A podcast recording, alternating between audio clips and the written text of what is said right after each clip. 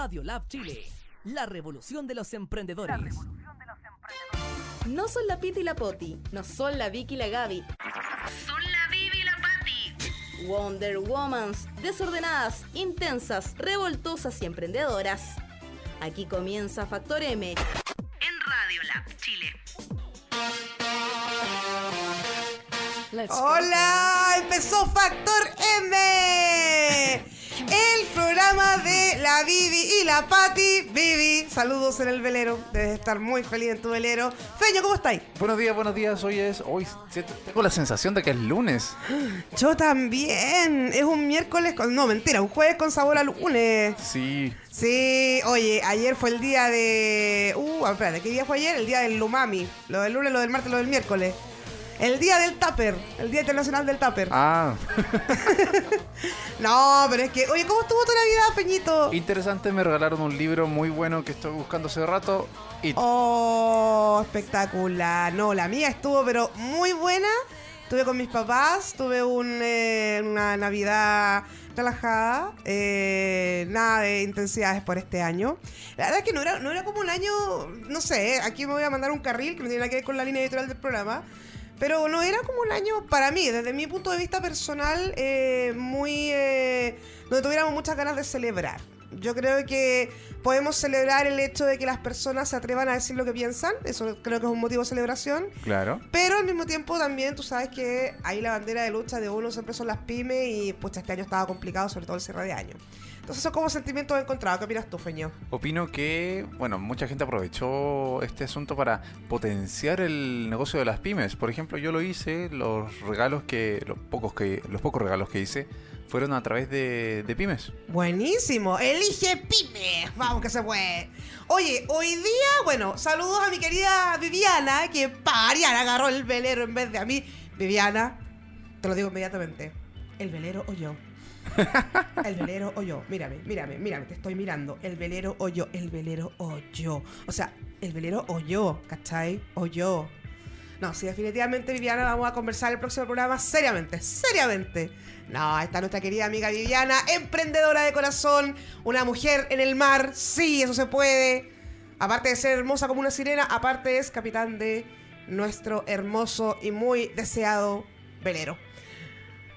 Yo todavía, todavía, todavía guardo la esperanza de subirme a ese velero, ¿ah? Todos, todos. Todos guardamos esa esperanza. Oye, pero hoy día vamos a partir el día con un hermoso invitado, un emprendedor. Me encantan los emprendedores. No, yo soy un. Pero a mí, a mí me traen un emprendedor y yo vuelo. Hoy día nos vamos a dedicar. De hecho, en el último programa estuvimos hablando mucho del ámbito psicológico en los emprendedores. Hay que tener algo de loco para ser emprendedor, definitivamente. Sanos no estamos, así que, pero no nos dejemos en evidencia porque tenemos un profesional de la salud en ese sentido aquí en el estudio y eso me, me da un poco de nervios. De hecho, creo que voy a empezar a hablar menos para que no me, para que no me analice. bueno, le damos la bienvenida al señor Carlos Ruiz. Eh, muchas gracias, gracias ¿Cómo por invitación. Eh, bien, bien. Eh, le agradezco mucho la invitación. Es un placer para mí estar acá. Así que bueno, gracias por, por todo. Bueno, Carlos, como ya dije, es una persona que es emprendedora. Eh, bueno, como ya saben, Factor M es el programa de- dedicado al emprendimiento acá en la radio de los emprendedores que es Radio Lab. Eh, y bueno, una de las cosas que siempre nos preguntan es por qué se llama Factor M. Y M, la verdad es que partió siendo como de mujeres, porque estamos la Vivi y yo. Eh, hablamos temas de mujeres en general, pero también después como que hicimos una divergencia hacia el mindfulness, que es una de las cuatro herramientas más importantes del emprendimiento. Recuerden que una vez hablé de las cuatro herramientas que eran mindfulness, felicidad, empatía y resiliencia. Eh, según Harvard Business Review, esa es mi fuente. Siempre revelo mi fuente para que no piensen que soy tanta. ¿Ya? Eh, entonces, hoy día vamos a hablar de nuestro querido amigo, pero sobre todo de su área de emprendimiento. Lo primero que llama la atención es cuando los profesionales emprenden, porque usualmente la formación profesional siempre propende a que tú busques una pega, tradicionalmente hablando. Pero es muy poco lo que te dan como herramientas para emprender y es muy poco lo que lo incentivan, sobre todo en las universidades tradicionales, como la Universidad de Chile. Cuéntanos un poco en tu calidad de psicólogo, ¿cómo ha sido esto de emprender? Tu experiencia como emprendedor. Eh, bueno, en un principio fue complejo. O sea, partir eh, es difícil. Porque bueno, hay muchos trámites que hacer, ¿cierto? También hay que gastar un poco de dinero, digamos. Pero ya cuando pasa un año más o menos, ahí se pone un poco más estable la cosa. Y ya se puede empezar a, tener eh, una ganancia, digamos. Porque al principio es pura pérdida. O sea, eh, el, al primer año uno solamente invierte, bueno, en todo lo que son trámites, eh, no sé, trámites más jurídicos, ¿cierto? El tema de la constitución de la empresa, todas esas cosas. Pero como te digo, pasando un año, año y medio, ya empezamos recién a empezar. O sea, yo creo que el emprendedor empieza realmente como el año y medio, porque al principio es, todo solamente el tema, eh, como te decía, jurídico, ¿cierto? Eso básicamente. Mm, ámbito jurídico. ¿No te gusta el ámbito jurídico? Hablemos No, de eso. La verdad es que no mucho porque no, no es lo mío, entonces no me Bueno, manejo muy bien. tampoco me gusta el ámbito psicológico, como tampoco es lo mío. Sí. No, la verdad es que la psicología es fascinante. Una de mis, una de mis carreras de opción era psicología. Sí, lo sí. encuentro demasiado fascinante. bueno, y tú, eh, perdón, a mí no me gusta mucho identificar a las personas por su profesión, me gusta identificarlas más por su trabajo, pero el trabajo que tú haces precisamente tiene que ver con tu profesión. Sí. O sea, emprender desde la profesión igual es algo súper súper bonito y súper extraño en el mundo del emprendimiento, que tú no lo creas. Ya. Uno pensaría que es lo más lógico, pero no. Usualmente siempre te encuentras con el abogado que emprendió en música, Mm. el periodista que emprendió en cocina. Eso, eso es muy típico del mundo del emprendimiento. Pero acá se nos da la lógica. Se nos da el hecho de que emprendiste en algo relacionado con tu profesión. Cuéntanos un poco de SciTech. Oye, muy bueno el nombre. Ya, te comento, mira, antes que nada el nombre eh, viene claramente de lo siguiente, Sci de psicología y Tech de tecnología.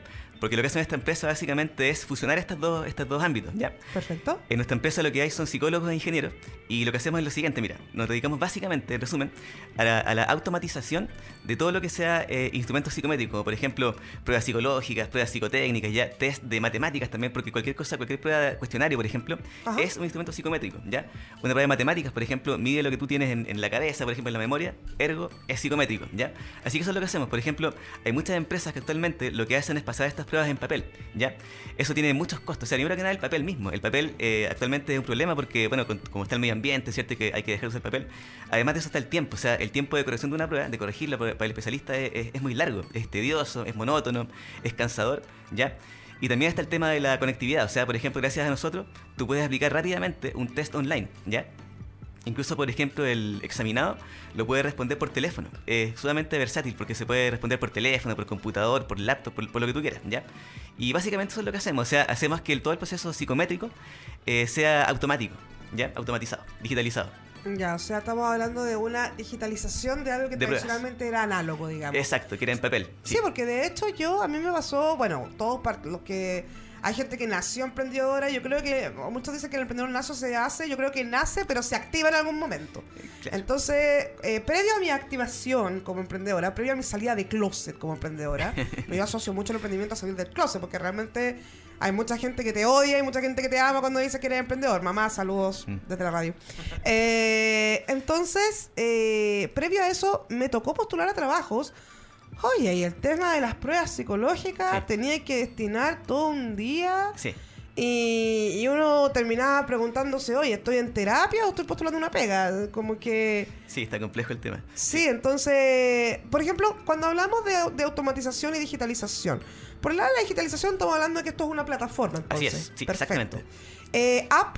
¿Tienen app? o- Lo que pasa es que lo que tenemos es mejor que una app. Porque mira, una app lo que pasa es que queda como circunscrita a un teléfono, ¿ya? En cambio esto como, como no tiene app, eh, es más versátil porque tú, tú puedes ingresar a esta plataforma desde donde sea.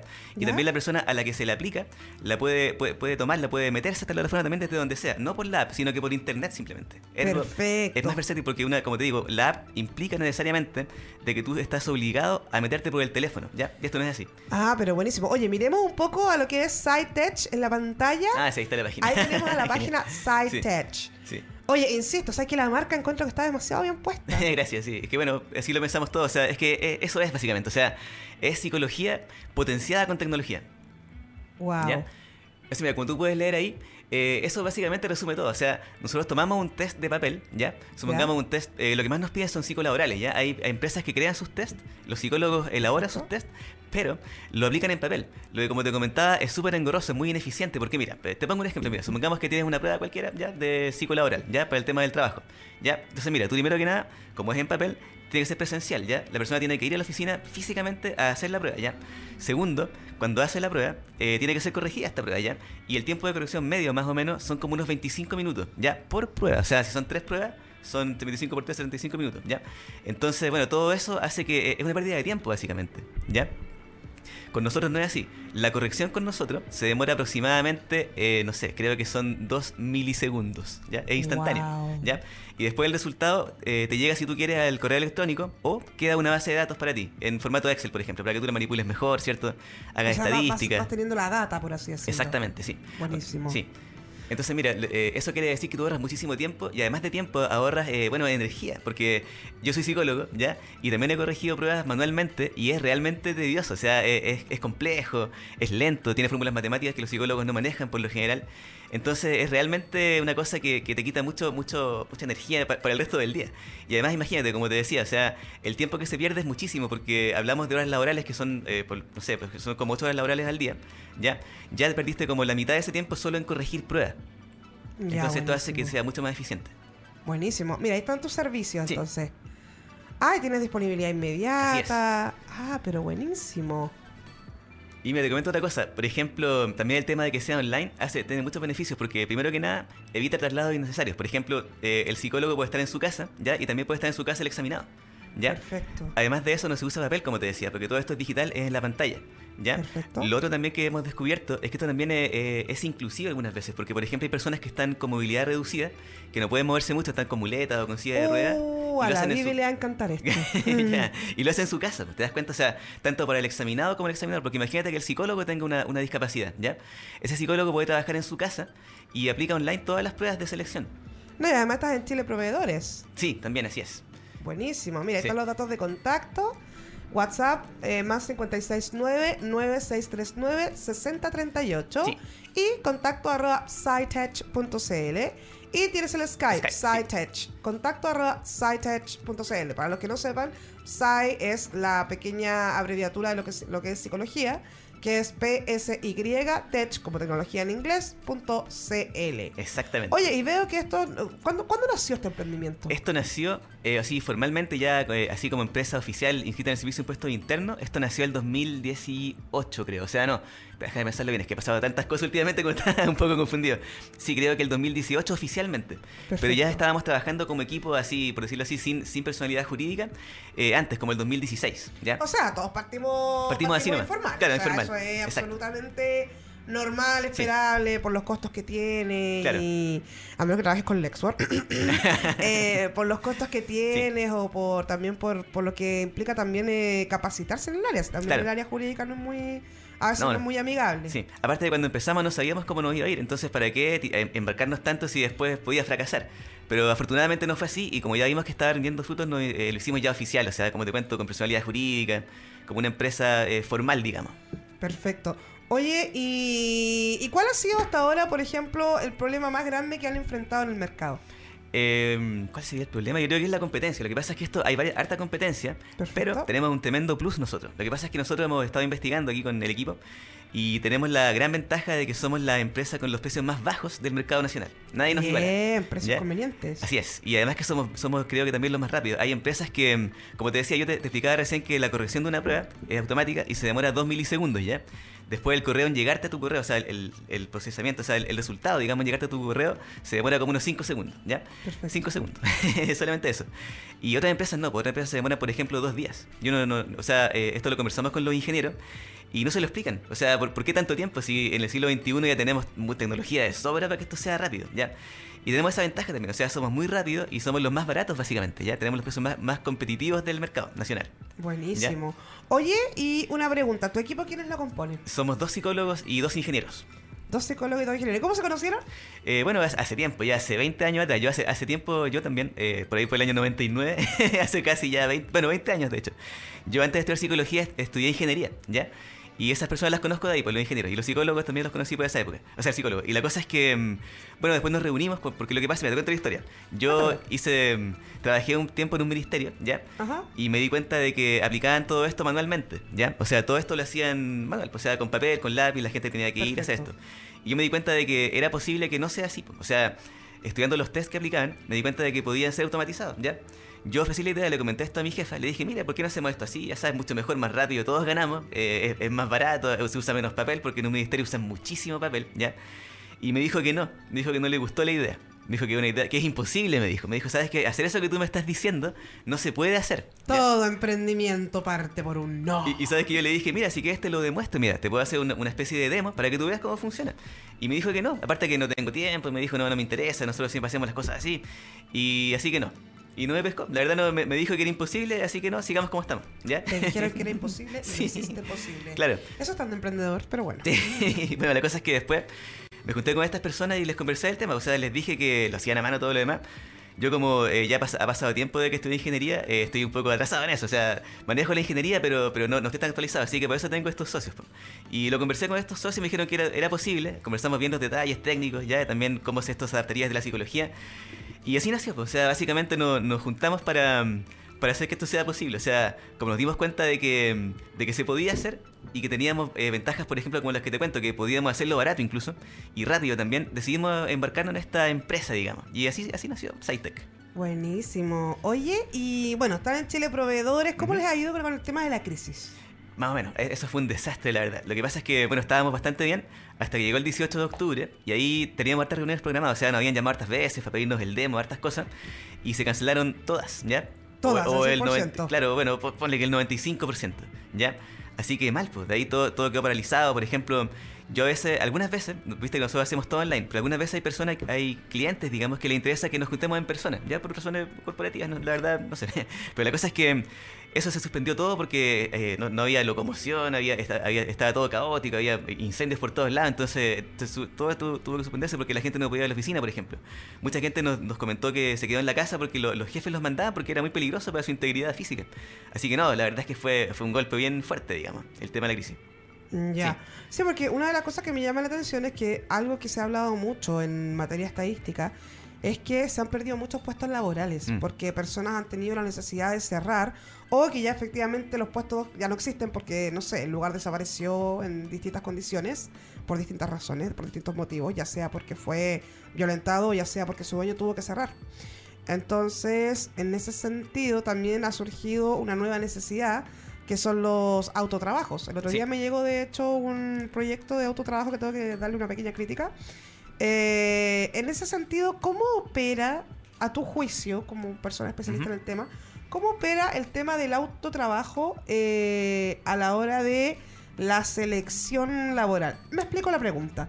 Por ejemplo, si yo tengo una empresa y tengo a una persona que necesito contratar, pero necesito ver si, si potencialmente esa persona puede trabajar desde su hogar, por así decirlo. ¿Ya? ¿Hay algún método, algún sistema que pueda darme esa respuesta si tiene las habilidades o la autodisciplina, sobre todo que se requiere? Sí, hay de todo. O sea, hay muchísimos test, ¿ya? También hay psicólogos que están elaborando sus test. Y sí, por supuesto que hay herramientas para que tú puedas conocer eso. Por lo menos lo- los test, la- las pruebas psicológicas te dan una, un, ¿cómo decirlo? Como una primera vista de si esa persona posee o no las competencias para lograr eso. En todo caso, yo te cuento que actualmente, como, como está la cosa, la tecnología también como ha avanzado, eh, nosotros creemos que eso se viene. O sea, el teletrabajo, como le dicen, eh, es, es bastante bueno porque, bueno, o sea, si uno puede hacer todas las cosas de- que hace en la oficina, las, hace- las puede hacer en la casa, ¿para qué moverse a la oficina? Es más, es más caro, ya es, es- más ineficiente. O sea, uno pierde tiempo, pierde lo- eh, eh, dinero en la locomoción, la benzina, por ejemplo. Así que si alguien puede hacer todo el trabajo que hace en la oficina, lo puede hacer en la casa, no hay por qué no hacerlo así. Nosotros pensamos que, por como están las cosas actualmente, eso es lo que va a pasar ahora, de hecho. Creemos que sí va a ser la tendencia nueva porque es, es muy conveniente para todos. Sí, de hecho, es, por eso iba mi pregunta, porque la verdad es que es bastante interesante saber si existe una herramienta y ya Sí. que Cytec lo tiene, es muy bueno que todos también lo sepan. Y te comento de hecho que en SciTech todos trabajamos online. Todos. Los cuatro trabajamos cada uno en su casa. ¿En serio? ¿En serio? Sí. Sí, Buenísimo. una empresa online. Porque te das cuenta, o sea, todo lo que hacemos nosotros podemos hacerlo online. ¿Ya? Por ejemplo, en el caso de los eh, ingenieros pueden programar, no tienen para qué estar al lado mío programando. ¿Ya? Después cuando nos ponemos de acuerdo para revisar las cosas podemos mandarlo, bueno, o sea, nosotros lo hacemos online porque nuestra plataforma es online.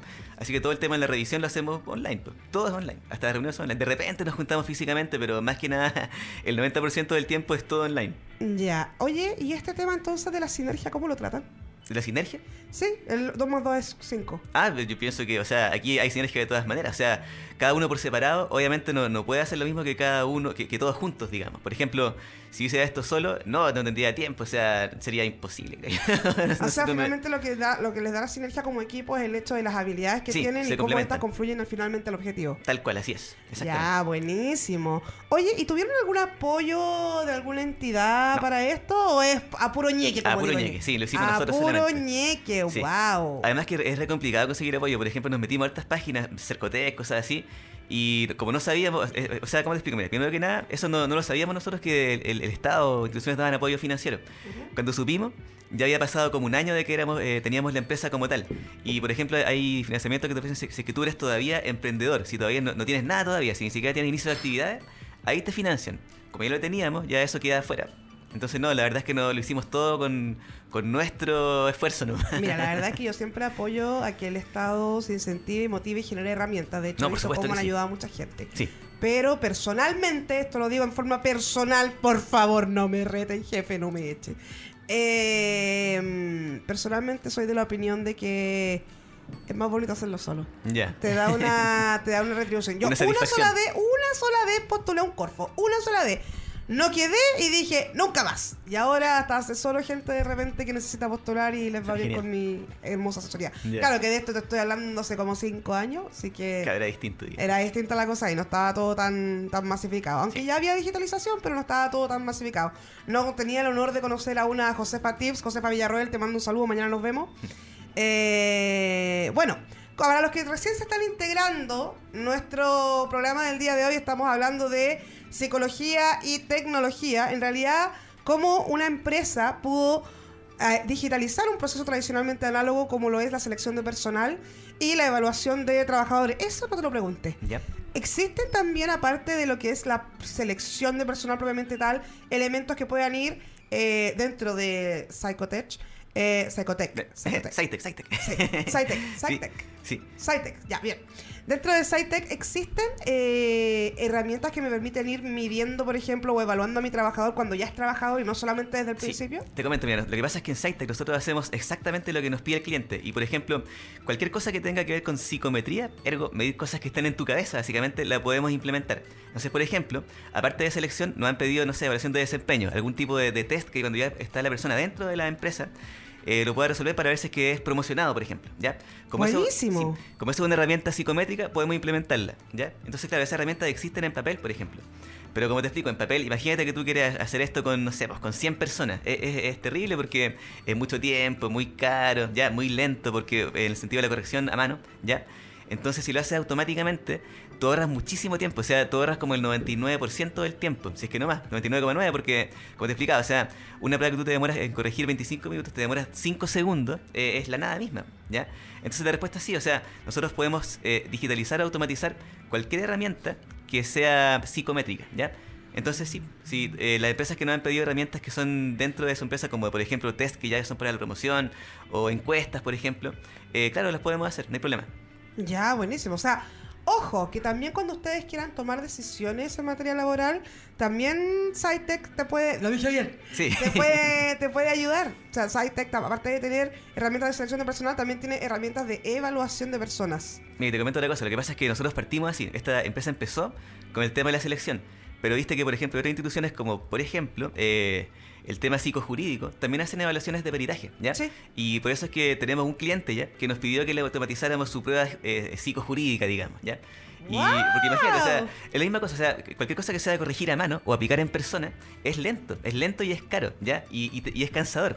no, es súper cansador. A mí me ha tocado aplicar eh, pruebas que de repente yo digo, esto se podría haber resuelto con un formulario de Google Drive, no sé. Claro, exacto. También, por ejemplo, tenemos un, una ya, o sea, con la crisis todo quedó paralizado ya, pero tenemos una, una estudiante de magíster que creó un instrumento que es para es para el tema de los niños que tienen algún tipo de necesidad especial, ¿ya? Ya. Y ese test, obviamente, lo- ella lo creó en papel, ¿ya? Pero nos conoció a nosotros y se logró la idea de que, lo- de que sea digital, ¿ya? Entonces eso quiere decir que, como te decía, todas las ventajas que tiene, o sea, la aplicas online, la puede- se corrige automáticamente, eh, etcétera. Ya no usa papel, así que estamos en eso, o sea, en este momento nos encontramos digitalizando su prueba, ¿ya?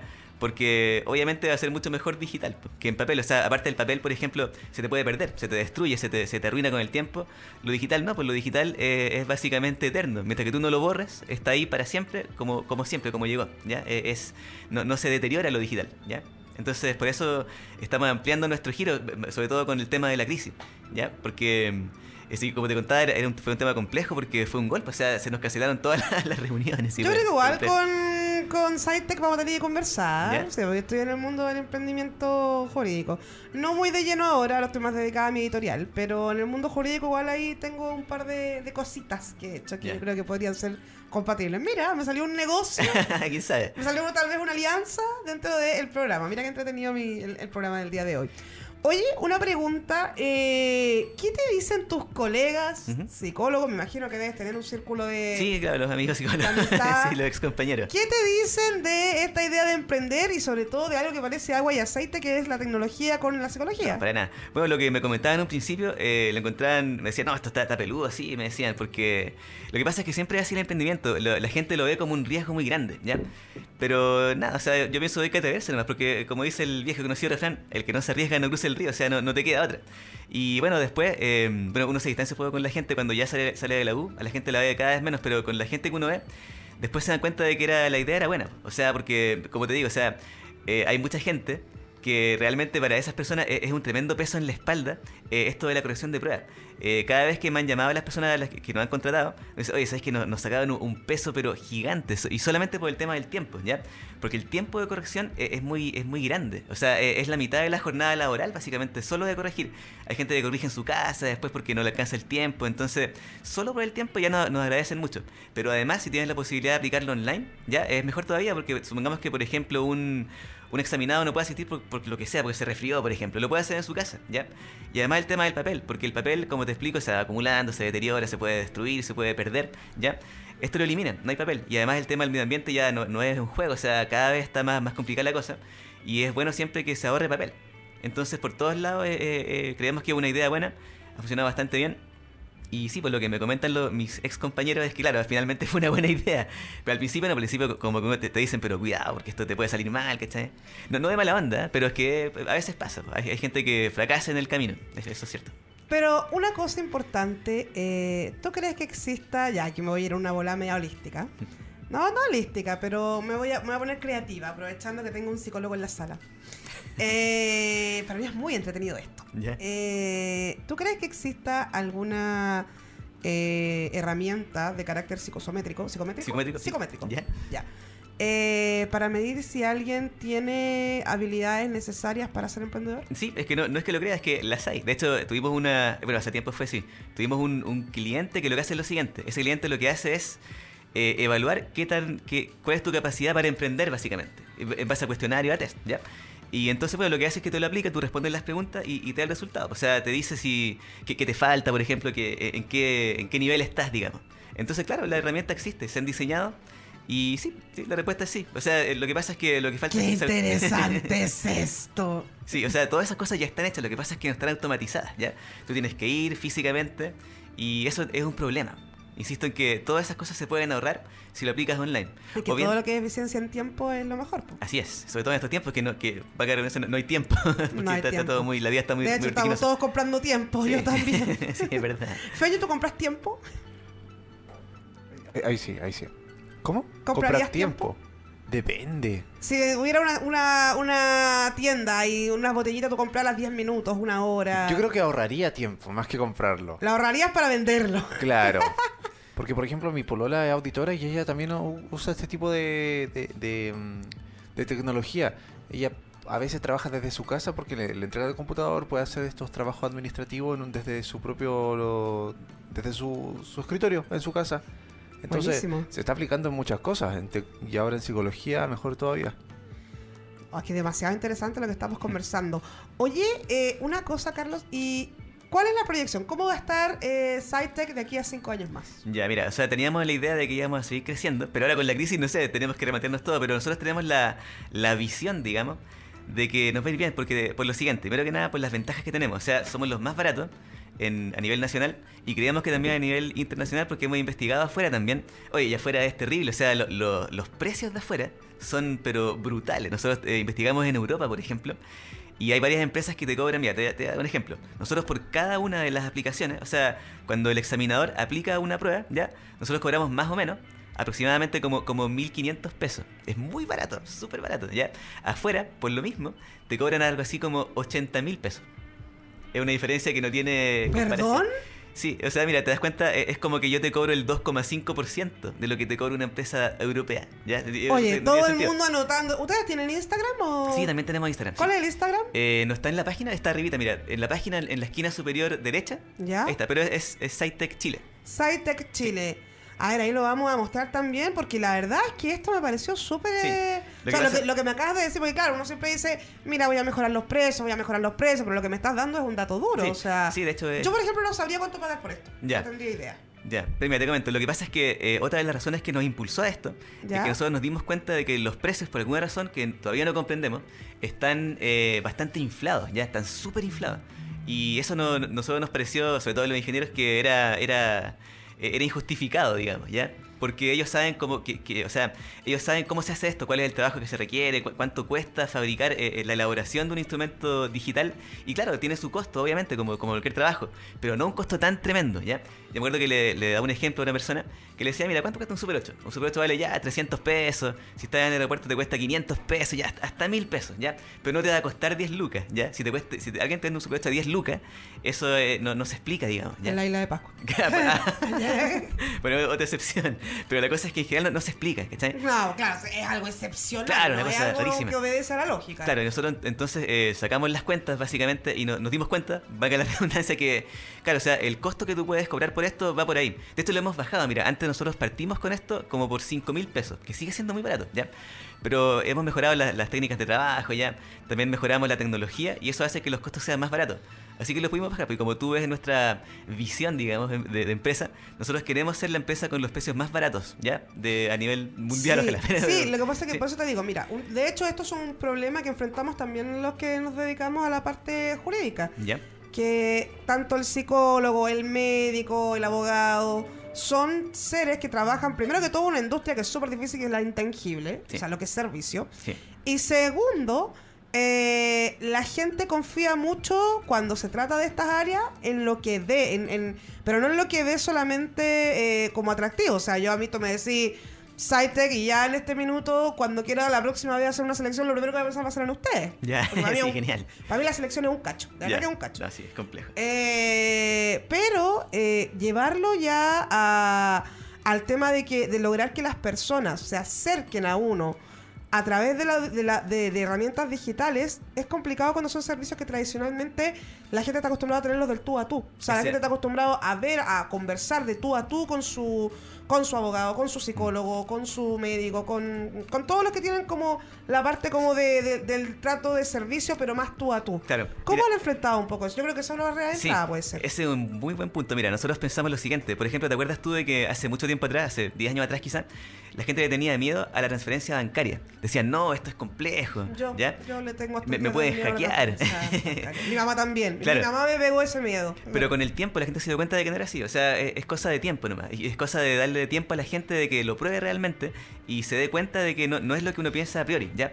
Eh, en ese tiempo me acuerdo que se pensaba que uno, ay, me, me van a hackear. O sea, yo cuando hago una transferencia me van a, a- a pillar mis claves, me van a hackear toda mi cuenta. Y resulta que no es así. El sistema es muy seguro. ¿ya? Esto es la misma cosa. O sea, ahora por tradición, básicamente, se piensa que lo mejor es que sea tú a tú, en, persona físicamente. Pero tú te vas a dar cuenta de que no es así. O sea, estar, por ejemplo, conectado por Skype eh, no, no- no le quita calidad al, al proceso, ¿ya? Al proceso de selección, por ejemplo, o de evaluación psicométrica en general, porque tú te das cuenta de que es lo mismo. O sea, eh, uno piensa de que no, la, distancia, eh, la proxémica puede afectar, pero nosotros hemos recibido feedback de que no es así. O sea, como esto no es, no es una terapia, ya como, como no es terapia psicológica, y es, es un proceso más, más bien, ¿cómo decirlo? Un proceso que no, no tiene que ver con conocer el, el interior de la persona, ¿ya? Eh, es factible de hacer y no, no es un problema, no, no representa un, un menoscabo al proceso, ¿ya? Entonces, básicamente yo creo que es, tema de tiempo, es tema de que la gente se dé cuenta de que esto es, es tan bueno como la- el, el tema presencial, ¿ya? No, no hay diferencia, básicamente, según Ya, lo que hemos nosotros visto en el feedback. Perfecto. Bueno, para, para cierto, también ahí, bueno, no, no soy la especialista en psicología, pero ya que usaste un término que sí es como más de mi área, que es proxémica, eh, también eh, pasa con el tema del paralenguaje, pero son Mm, muy claro. pocas, sea, claro, para efectos de medir eh, tu competencia para un puesto de trabajo, la verdad es que la medición del paralenguaje mm, O sea, mira. no, no, no es, no es tan, no es una variante tan alta por lo general. Mira, también hay psicólogos que lo hacen y te toman muy en cuenta, pero eso sigue existiendo en online, porque esto es con cámara. O sea, supongamos que tú estás conectado con alguien por Skype, por ejemplo, por cualquier tipo de plataforma de video, videollamada, tú lo vas a ver a la persona, la- vas a ver cómo está Cómo está sentada, cómo está vestida, ¿ya? cómo, Claro, sin cómo mirar se la mueve. cámara, sino Claro, cómo se mueve. Claro, todas esas cosas están presentes, o sea, no, no se pierden por estar eh, lejos físicamente, ¿ya? Porque ahora con la tecnología que existe, eso te lo permite la tecnología, ¿ya? Entonces no, no, no se pierde. Digitalización del psicólogo. claro, el, el psico... Un psicólogo digital. Exacto. Exactamente. Oye, pero qué entretenido. De hecho, mira, yo eh, he Y no, no, viendo... no, no, no han pensado en llevar, perdona que te interrumpa, no han pensado en llevarlo a lo personal. ¿Cómo? ¿Cómo? Porque hasta ahora me has hablado de lo que es la parte laboral. ¿Ya? A lo personal. Es que también eso es- está pasando, mira, por ejemplo, nosotros, como te contaba al principio, partimos con laboral, ya con psicolaboral, con el tema de selección, pero... Claro, porque me, me- me da la impresión a mí, desde la ignorancia, Ujú. corrígeme si estoy equivocada, eh, de que desde lo, desde lo laboral es mucho más automatizable la parte me- medición. La parte de medición, sí. Ya. Pero, por ejemplo, como te contaba, o sea, una de estas personas que nos va a contar prontamente, la estudiante de magíster, creó un instrumento que es para medir eh, cuáles son las necesidades especiales de un niño, ¿ya? Que es un test, básicamente. Eh, ese test no lo contesta el niño, porque son niños muy chicos, lo contesta el, apoderado, el profesor. Pero el punto es que, es que se puede. O sea, todas estas cosas eh, son digitalizables y, no merman el proceso por ser presencial, ¿ya? Entonces, ese proceso que tú dices que, puede ser más personal, no- no le quita que sea personal el hecho de que tú estés lejos, ¿ya? Entonces yo, yo insisto en que no, no hay un menoscabo, no hay un deterioro del proceso por el hecho de, no estar frente a frente a un metro de distancia físicamente, ¿ya? Entonces, seguramente, mira, también nos han llamado eh, personas que son psicólogos clínicos, ¿ya? Y, pero todavía eso, eso está incipiente, está empezando recién. Y también los psicólogos clínicos hacen test, ¿ya? Test, por ejemplo, de, no sé, pues de personalidad para ver cómo está la persona. Y eso también es automatizable, ¿ya? Entonces, ya te- vamos a tener prontamente. O sea, eh, mira, en este momento están preguntando nomás. Nos han llamado para preguntar si es que se puede, ¿ya? Nos llaman, preguntan, mira, tenemos nuestro psicólogo clínico, quiero saber si se puede hacer esto, ¿ya? Y después nos dicen, ya, gracias por la información. Pero nosotros estamos seguros de que como se van a dar cuenta de que es automatizable todos los test psicométricos que sean clínicos, ¿ya? Para ver cómo están las personas, eh, su, su- el tema de la depresión, por ejemplo. También hay test que son para medir la depresión. Y esos test, como son psicométricos, podemos digitalizarlo, automatizarlo. Así que creo que se viene, se viene luego porque, aparte que mira, hay otra cosa que hacen las empresas, ¿sí? Cuéntame.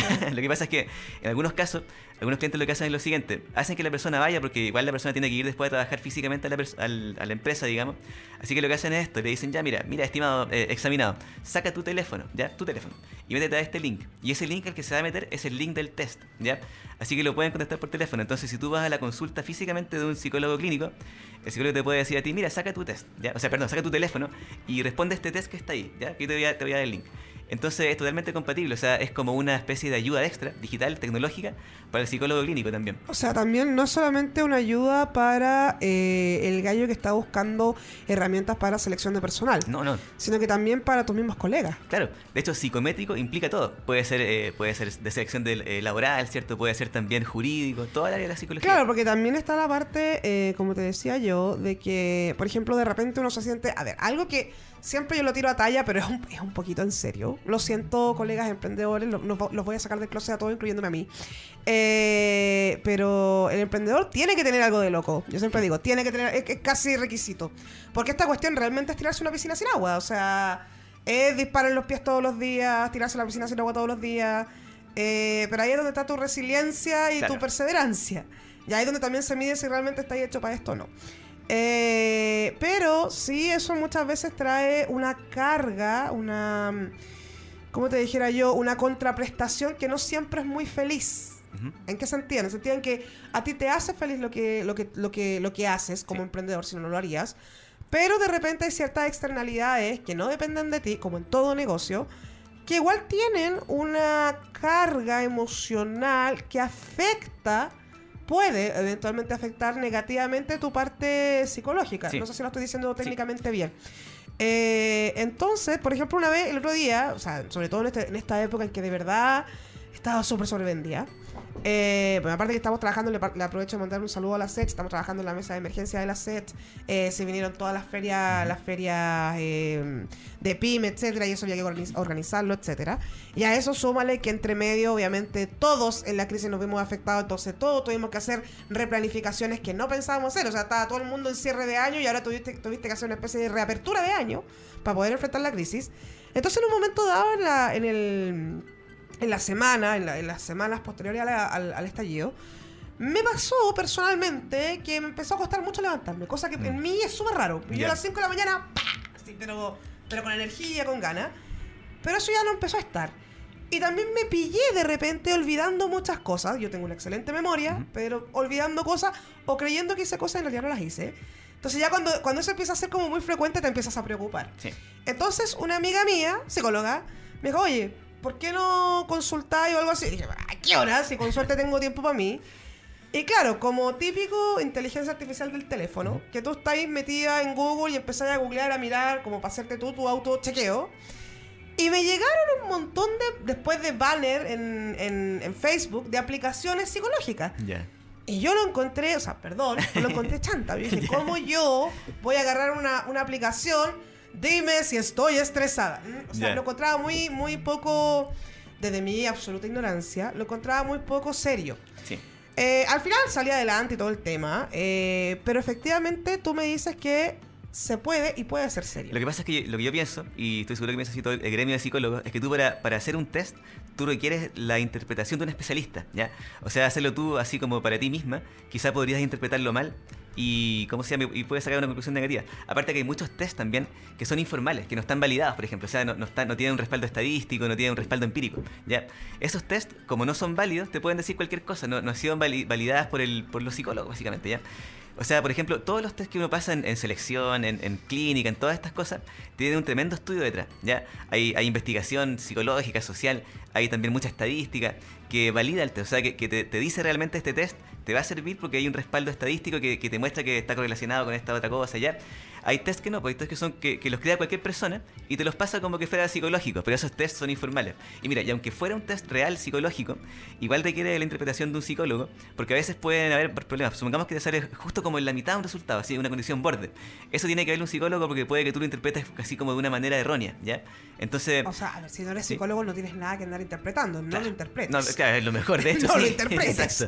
Pero, Sí. pero el punto es, la aplicación me tira a mí un resultado, me tira una explicación abajo. ¿Cómo puedo darle yo veracidad a esa explicación que te tira abajo cuando no hay un profesional detrás? Yo creo que no, no puedes realmente. Yo creo que siempre necesitas un especialista que te lo, te lo revise. Porque siempre, siempre hay excepciones. Por ejemplo, a veces puede pasar que justo un resultado, como te decía, está como justo al lado de otro, así como en el límite. Cuando pasa eso, tienes que ver, eh, faltan más antecedentes. ¿ya? Entonces, yo, pienso que un test así como que, así, auto, autopasado, digamos, automático para ti misma, yo, yo personalmente creo que no, puede no ser muy confiable. ¿ya? Pero pienso que- ustedes, sí. pero ustedes por lo menos al proyectar lo que han hecho en SciTech, Ujú. podrían eventualmente crear una herramienta, no de autoevaluación y auto autotratamiento, por Ya. ningún motivo. Ya. Pero sí podrían generar, por ejemplo, el DESDE. Podría ser, lo que, lo que pasa es que nosotros lo que hacemos es una herramienta para que lo use el psicólogo, ¿cierto? Y, o sea, no, en realidad no sé, así como, como a ese nivel de una aplicación que tú te la, te la auto, te autoevalúes. O, o tú a qué te refieres exactamente? O sea, No, no, no, me refiero a que, por ejemplo, eso sea un desde. Por ejemplo, a ver, siempre es bueno, o sea, desde el momento que tenemos cabeza, siempre es bueno, así como tú vas al doctor, al dentista, a verte, vas a hacerte tus exámenes mensuales, vas a hacerte tus exámenes anuales. Yo creo que muy poca gente tiene interiorizado lo que es evaluarse la cabeza. Ya. Se olvida que la cabeza también es parte de tu... Y aparte tiene también este prejuicio, aunque ya se está perdiendo Sí. bastante. para los locos. Claro, para los locos. Sí. Abraza tu realidad con gratitud, yo siempre digo eso. Eh, pero yo creo que es bueno hacerse un chequeo, porque de repente no están los tiempos. ¿Podría existir una herramienta desde tu perspectiva, ya que te manejas en esta industria, que te dé el desde Ah, así como... como, como, una, como una, un- un- una, una visión peri- así como panorámica. Claro, panorámica, Ya, como, perfecto. oye, ¿sabéis qué? Anda. Ya, no sé. ¿Podría, ¿podría existir algo así? Yo, yo me arriesgaría. Yo, yo pienso que lo que pasa es que sería irresponsable recomendar eso porque uno nunca sabe, tú no puedes no saber la responsabilidad de la persona de que sepa buscar un test que esté validado, por ejemplo. ¿ya? Ya. Yo pienso que es, eh, no, no sé si es peligroso, pero puede que no, no sea una buena idea porque tú puedes, puedes tomar un test que esté dando vueltas por ahí que no tenga ninguna validez, por ejemplo. ¿ya? Sí, pero desde el punto de vista de la industria tuya, ¿se podría eventualmente generar una herramienta que sea un desde, un desde, o sea, Sí. y, que, y que obviamente diga, cualquier resultado acá siempre tiene que ir respaldado Ah, por ya. la interpretación del especialista. En O sea, ese caso- siempre haber un resguardo jurídico profesional detrás. Sí, con todas esas condiciones, yo creo que sí, sí es factible. Es factible. Pero siempre y cuando sea como una cosa muy muy al ojo, o sea, para que tú veas un, un chequeo así, muy, muy- una pincelada. panorámico. Muy panorámico. Una pincelada sobre tu estado emocional, por ejemplo. Ahí sí podría ser. Pero sí con todas las advertencias. O sea, por ejemplo, tú puedes tener una herramienta, la cual, primero que nada, tiene que ser una herramienta validada, ya que tenga un, todo un estudio detrás psicológico, psicométrico, ya. Primero eso. Segundo, segundo que tú le adviertas a la persona de que esto es solamente una, una pincelada. O sea, no- esto no, no te va a dar un diagnóstico clínico, ¿ya?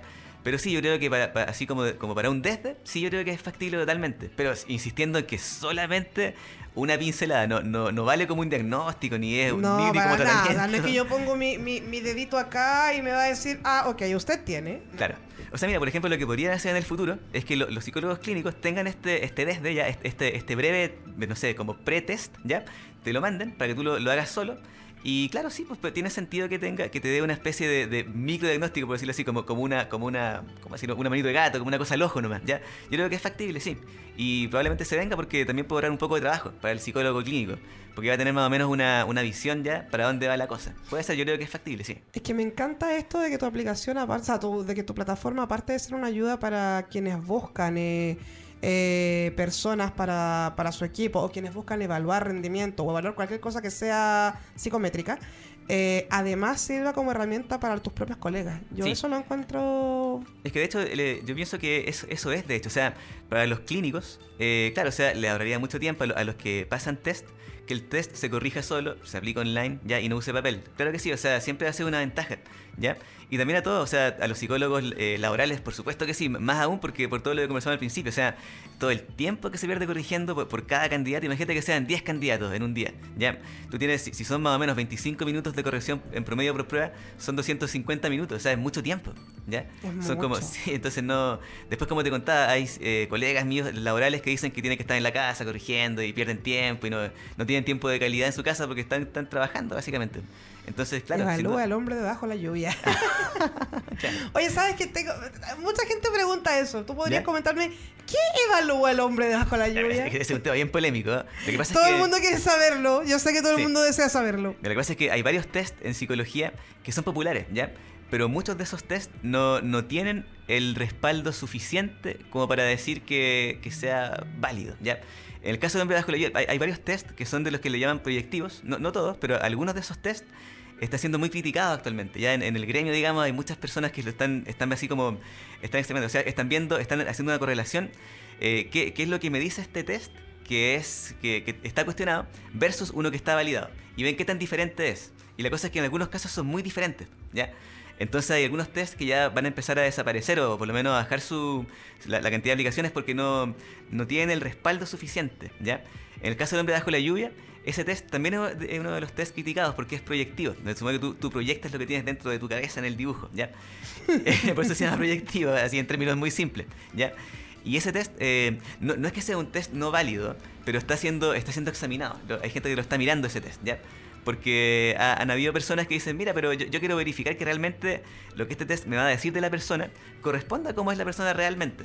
Entonces lo están ahí, est- está siendo cuestionado, digamos, está, está como interpelado, ¿ya? No, y aparte mucha gente también en internet te dice, oye, dibújalo de tal y tal forma y que Ah, la eso es lo otro, eso también es un tema porque hay muchos tests que están filtrados, ¿ya? Y cuando están filtrados pierden validez porque si tú tienes las respuestas de un test no, no va a medir realmente lo que, lo que quiere medir. Sí, eso igual es un tema complejo con la tecnología actual. Porque antes eso no pasaba, o sea, antes de internet era muy difícil que, que un test se filtrara, pero ahora al tiro, o sea, basta que una persona lo suba y ya se filtró. Entonces sí, también es un tema complejo ese, sí, también hay que tener en cuenta para cuando uno evalúa a las personas, sobre todo en laboral, en, en psicolaboral. En psicolaboral. Oye, pero el tema de unir la tecnología con otra disciplina a mí me encanta. Me encanta. Encuentro que es demasiado fascinante. Lo- sí. O sea, lo que pasa es que, mira, ahora como está de moda el tema de la transformación digital, ¿ya? Eh, al parecer eso lo va a abarcar todo, es decir, si es que no lo abarca ya. Yo también he escrito un- unos artículos por ahí, estamos estudiando el tema, y ya eh, al parecer todo va a ser digital, o, todo lo que pueda ser digital va a ser digital, por mil razones. Primero por el tema de la eficiencia, o sea, siempre va a ser más rápido algo digital que algo análogo o que algo manual, ¿ya? Lo otro por la conectividad. Si tú puedes hacer las cosas a distancia, es mejor que, que no poder. O sea, si yo puedo, eh, no sé, pues, a una persona entrevistarla a distancia, y la persona no puede venir, por ejemplo, por cualquier razón, o, porque no tiene tiempo nomás, es mejor. Pues siempre es mejor tener más, más opciones, más alternativas, más, más libertad para hacer las cosas. Y eso te lo entrega la tecnología, pues la transformación digital, que lo que significa es aplicar todo lo que es tecnológico a todas las dimensiones de la vida humana, básicamente. ¿ya? Entonces, por ejemplo, ahora estamos todos digitalizados en cuanto a las comunicaciones, todos tenemos teléfono, ¿ya? que es mucho mejor a no tenerlo. O sea, si uno hace la comparación, siempre es mejor, desde cierto punto de vista, al menos desde el punto de vista técnico, tecnología. Obviamente también hay otros problemas como el tema de la... Viste que ahora se dice que estamos todos eh, muy cerca pero muy solos. Pero eso ya es otro tema súper complejo. Absolutamente Sí. complejo. Sí, el tema de estar, cerca y estar solo, complicado. No, ese Eh, tema es un temazo. Ese da, pa- da para... Bueno, de hecho, Para una de las cosas que tienen los emprendedores es que eh, de por sí son muy solitarios. Mm. Por el hecho de que siempre están. eh, siempre van como contra la corriente. Aunque yo creo que eso con los años va a cambiar. Sí. Va a cambiar. O sea. Yo tengo la idea que con la digitalización y todo, al final vamos a estar todos dentro del mismo saco y yo creo que de aquí a 10 años más todo el mundo va a tener más de un ingreso, sobre todo después de la crisis. Sí. Todo el mundo va a buscar, aparte del trabajo del trabajo dependiente, va a buscar alguna fuente de ingreso. Si no es formalmente con un emprendimiento, va a ser con algún servicio, Claro. con algo que tú puedas hacer. Bueno, por ejemplo, Uber. Uber. Uber de hecho es eso, porque Uber es como la digitalización de, no sé, pues, del transporte privado, O digamos. sea, yo tengo muchos amigos abogados que se han dedicado a Uber. Ya. Porque no Sí. encuentran pega. Y lo encuentro ya, pero. O sea, a mí me, a mí me encanta. O sea, a mí, persona que me dice voy a emprender, yo lo, lo aplaudo. O voy a generar más de un ingreso, también lo aplaudo. Y los emprendedores también tienen que hacer eso. ¿ah? O sea, pensar que solamente pueden vivir de una industria o de una empresa, tan mal. O sea, yo creo que igual tenéis que tener tu entrada por ahí. Sí, sí, sobre todo después de la crisis. O sea, yo he estado conversando con personas, ¿cierto? Uno ve las redes sociales y parece que se viene una, no no sé si un boom, pero se viene una, una tendencia nueva quizá a esto de la, del autotrabajo. O sea, no sé si el emprendimiento como, como tal, pero por lo menos a, a tener un segundo ingreso. Porque Sí. la cosa se puso un poco, un poco incierta. No, y también un poco también el tema de la interna- internacionalización y algo que hablaba mucho Jack Ma, que es una como, eh, para mí es un gurú, para mí es, ese yo tengo poco, hay muy poca gente a la cual yo le digo gurú, aparte de mi papá. Eh, pero bueno, ya hay poca objetividad y porque es mi papá. Pero la verdad es que un gurú para mí es Jack Ma, el creador de Alibaba. Y una de las cosas que él dice que la digitalización es una herramienta para el ser humano y no reemplaza al ser humano, que es lo que la gente popularmente cree. Buena frase. Pero eh, la mejor forma, o sea, si queréis ponerte a competir, que es, es muy ridículo, pero si lo quieres hacer, la mejor forma es cultivando aquello que te hace diferente de la digitalización. ¿Qué cosa es? Ser ser humano. Sí. O sea, mientras mejor ser humano seas, más competitivo vas a ser. O sea, más competitivamente vas a estar más aventajado. ¿Por qué? Sí. Porque eres bueno en lo que eres. Claro, eso también está estudiado. Por ejemplo, se ha determinado con, con estudios así, estadísticos y todo el tema de los porcentajes, ¿cierto? De que, por ejemplo, e- es mucho un vendedor que es más humano, que es más empático, le da mucho mejor a uno que no lo es, a uno que es medio robótico, que, que no nos saluda, no sé, lo que sea, eh, le va peor, pues finalmente. O sea, eso quiere decir que tiene un valor muy, muy grande el tema humano, ¿ya? Y sobre todo ahora que se está perdiendo, o sea, cada vez estamos más apurados, no sé, como que cada vez consideramos menos al otro, estamos más agresivos, también más estresados. Entonces, ese tema de la- del, del calor humano va a adquirir mucho valor, porque, porque va a ser, como por decirlo así, como algo escaso. Entonces, como, como es escaso, va a ser más valioso. Es lamentable decirlo, pero... Una cosa así. Pero la- Oferta-demanda. Sí, sí, es, lamentable verlo así, pero, pero, pero así, así está la, la sociedad, lamentablemente. O sea, estos últimos años, con tanto trabajo, tantos problemas, tanta deuda, bueno, con lo que pasó en la crisis también, pues sí, lo que mucha gente está de acuerdo es que las demandas sociales que hay son todas legítimas. O sea, por ejemplo, no sé, esta, esta es mi opinión personal, yo creo que no, no es bueno que en un país completo haya la mitad de la población esté ganando tre- 300 lucas. O sea, es inviable. mm, claro, Por eso, de sí. esto, mira, mucha gente se preguntó cómo esto no explotó antes, porque era, era imposible. No, o sea, mira, sabes que yo lo veo desde otro punto de vista. Yo lo veo desde el punto de vista de que, ok, podéis estar ganando 300 lucas, maravilloso. Créeme que sí, yo, yo lo Ya. encuentro viable. Pero no si 10, 15, 20 años estáis ganando las mismas 300 lucas. Y además que, mira, Ese, ese es el problema. Cuando yo no tengo ningún problema en que si yo, yo trabajador, entro a un trabajo ganando una porquería de plata, te, ju- te juro que no tengo ningún problema. Ya, de acuerdo, de acuerdo. Pero mi rollo es si llevo 2, 3, 5, 10, 15 años y no se ha visto reflejada mi lealtad, mi capacitación, mi know-how y sobre todo eh, mi valor agregado dentro de la empresa, si eso no se ve reflejado en mi cheque mensual, eso yo no encuentro que es agresivo, Sí, eso yo encuentro que es violento. Totalmente de acuerdo, totalmente de acuerdo. Pero además este problema es es bien complejo, es un problema sistémico. Por ejemplo, tú ves que es como que lo que la gente gana no se reajustara versus lo, lo que suben las cosas, básicamente. O sea, por ejemplo, te das Exacto. cuenta, Mira, hace 20 años atrás o 30 años atrás era factible, co- costaba mucho, pero la- las personas podían tener casa propia, ¿ya? Costaba mucho, era a 20 años. Ahora, ahora viste que se un artículo, varios artículos, que dicen que es imposible en Chile. No, tú no puedes, no vas a poder tener casa propia porque es tan, es tan di- es tan la distancia que hay entre lo que la gente gana versus lo que cuesta una casa que es tan carísima que no vas a poder, te dicen lo- los estudios de los economistas, ¿ya? Entonces eso genera frustración, estrés. No, y de hecho ahora último yo he visto algo súper violento, muy violento. Eh, no es que yo vea violencia en todos lados, ¿ah? pero, pero de verdad que lo encuentro violento. Que han creado muchos edificios nuevos que están construyendo. Uno va de manera súper inocente a, pre- a preguntar por el piloto, para ver. por- mira, por último, para soñar. Y te dicen, no, es que este edificio es para riendo. Sí, sí, Ahora están haciendo edificios para arrendar. Sí. O sea, están anteponiéndose a la idea de que ya nadie va a tener plata para Claro. tener algo propio. No, sí es complejo el tema, muy complejo. Muy complejo. Bueno, pero ahí nos estamos yendo Sí, hacia la- otro lado. Bien, Sí. hoy día tuvimos un programa dedicado a algo que me encanta, que es la multidisciplina, que es el unir ideas, cosas que son de distintos mercados, de distintas áreas, para un fin común que es el avanzar y el revolucionar el mundo y cambiar el mundo desde el emprendimiento. Tuvimos a nuestro querido Carlos, el CEO de SciTech. Carlos, muchas gracias por haber estado hoy día de invitado el programa. ¿Algún último comentario para que te puedan ubicar? Eh, bueno, sí, básicamente la página, ahí tenemos toda la información, es www.scitech.cl. Bueno, se, se escribe como tú lo mostraste ahí. Perfecto. pantalla. www.scitech.cl. Ahí lo tenemos. P. Y, no, P-S-Y-T-E-C-H. ¿Lo dije bien? Lo Así dije es, bien. sí. Scitech.cl con Carlos Ruiz, el CEO, un psicólogo que se atrevió a emprender, pero dentro de su propia industria. Eso es absolutamente notable. Se puede emprender desde cualquier lado. Si el emprendimiento, vamos, que se puede, se puede, se puede. Feñito, Pati, muchas gracias por aguantarme otro día. muchas gracias a ti por darme esta maravillosa oportunidad de conocer este emprendimiento. Sí, y yo, le agradezco por la invitación. Sí, también le agradezco mucho por la invitación, se valora mucho, así que muchas, muchas gracias. Bueno, entonces todos con SciTech. Hoy día, Vivi, saludos del velero. Manda una foto, que sea, uno se pesar. saludos a la Vivi desde el velero. Hoy día tuvimos un hermoso programa Factor M. Las opiniones vertidas dentro de este programa son responsabilidad de quien las emite. Yo me despido para el próximo programa, martes. Vamos que se puede. ¡Uh! Esto fue Factor M. Chau, chau.